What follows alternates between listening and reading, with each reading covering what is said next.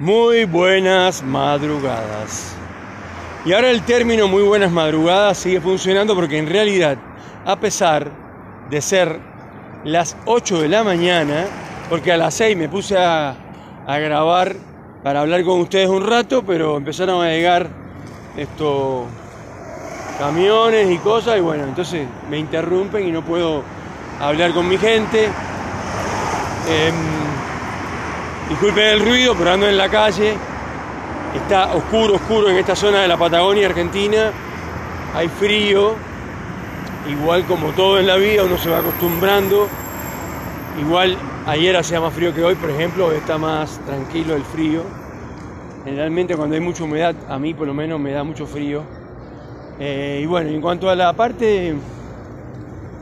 Bueno, esto como siempre Salvador de noche eh, y de verdad está de noche y encima está nublado, o sea que parece que va a llover. O sea, digamos que las tenemos todas, para decirlo de alguna manera. Entonces, em, nada, quería igual no dejar de hacer un capítulo que sea pequeño, eh, porque no me gusta hacerlo así por la calle porque es muy desprolijo. Tiene su impronta, porque en la calle pasan cosas que puedo ver, como por ejemplo cuando hay huelgas y puentes cortados y rutas, eh, etcétera. En un país anarquista como este, pues esto es un país de anarquía total y completa. Aquí todo el mundo hace lo que le da la gana, los narcotraficantes eh, ya están, invadieron Rosario y ahora Buenos Aires. Eh, así que bueno, acá está todo. Todas las fórmulas de un desastre están acá. No hay ninguna, no hay, no hay ninguna que, no tenga. Hay desorden, hay marasmo, hay eh, anarquía total. Cada cual hace lo que le da la gana. Eh, el presidente eh, dice una cosa hoy y otra mañana, pero ocurre que la que dice hoy y la que dice mañana no se parecen en nada. Por ejemplo, a se le ocurrió la brillante idea de para bajar los precios de la carne, dejar un mes, un mes encima de, eh, no exportar, o sea, cortó la exportación, se pierde un montón de millones de dólares por hacer esa estupidez que hizo, pues es una estupidez. Y eso no va a bajar los precios para nada, al contrario, los va a subir, eso es elemental. No sé cómo un presidente no, no sabe que eso es, va a ser un efecto al revés. Y como todo el mundo sabe que al mes se va a terminar, de última, lo único que hay que hacer es taparse la nariz, meterse bajo el agua un mes y al otro mes las cosas van a seguir iguales. O van a subir todo otra vez. Entonces, una vergüenza que en un país como este, eh, donde está la mejor carne del mundo, uno no pueda comerse un pedazo de carne porque es carísima. La carne está más cara que, en Estados Unidos, para decirlo así. Y, acá todos los, zapatos, esto, indumentaria, pantalones, esto, todo lo demás, todo es más caro que en Estados Unidos. Eh, había, hay un periodista en los Estados Unidos eh, y hablaba con la gente de acá, de, de televisión. Entonces había, habían comprado, acá estaban mostrando un pantalón en un negocio en Buenos Aires, pantalón X, eh, un jean era, de marca, y el, el, otro, el periodista allá en Estados Unidos, eh, fue a un,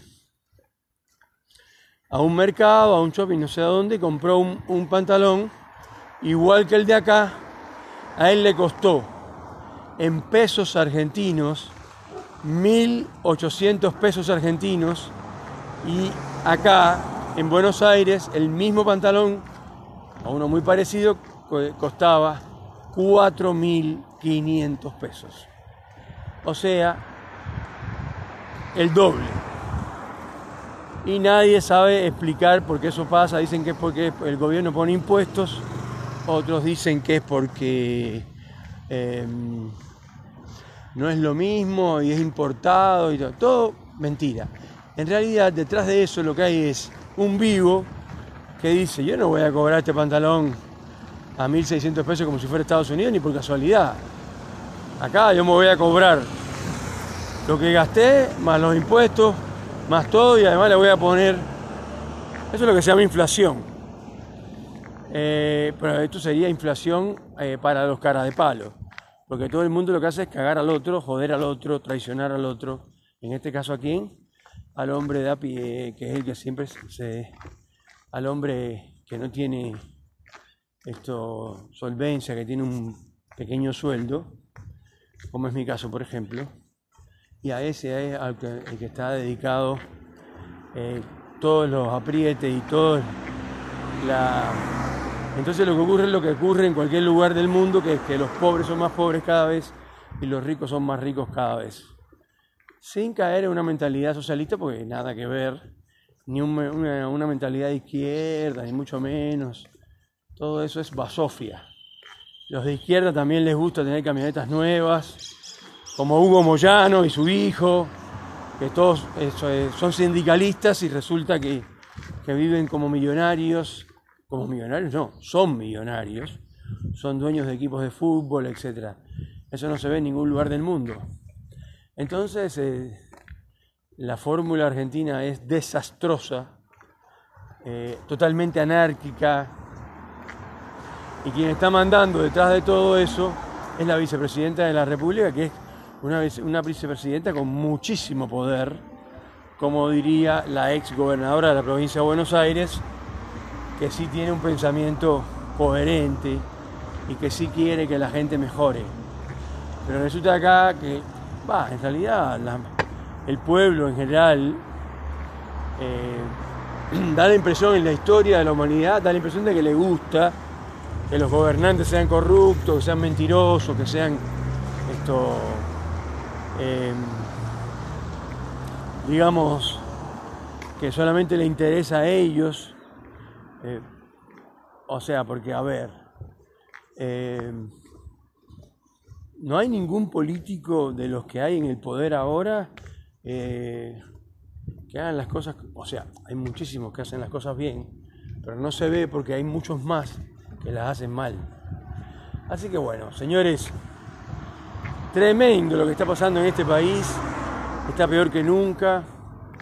Eh, todo el mundo, ahí en mi casa, eh, la dueña de, los departamentos quiere venderlos. Y ayer vi que en Buenos Aires había una, un edificio bastante emblemático. Eh, eh, que tiene creo que 8 o 10 departamentos. Eh, son una, una, torre chiquita pero muy bonita, muy, muy así lujosa inclusive. Y habían estos 5 departamentos que se vendían y 3 que se alquilaban nuevos con otros precios loquísimos por supuesto. Así que hay un marasmo total, una anarquía total. Todo el mundo hace lo que le da la gana y repetimos siempre, los más afectados son los de abajo, los vulnerables, los pobres o como quieran llamarle. Señoras y señores, esto es Salvador de Noche. Un saludo y que tengan un excelente día.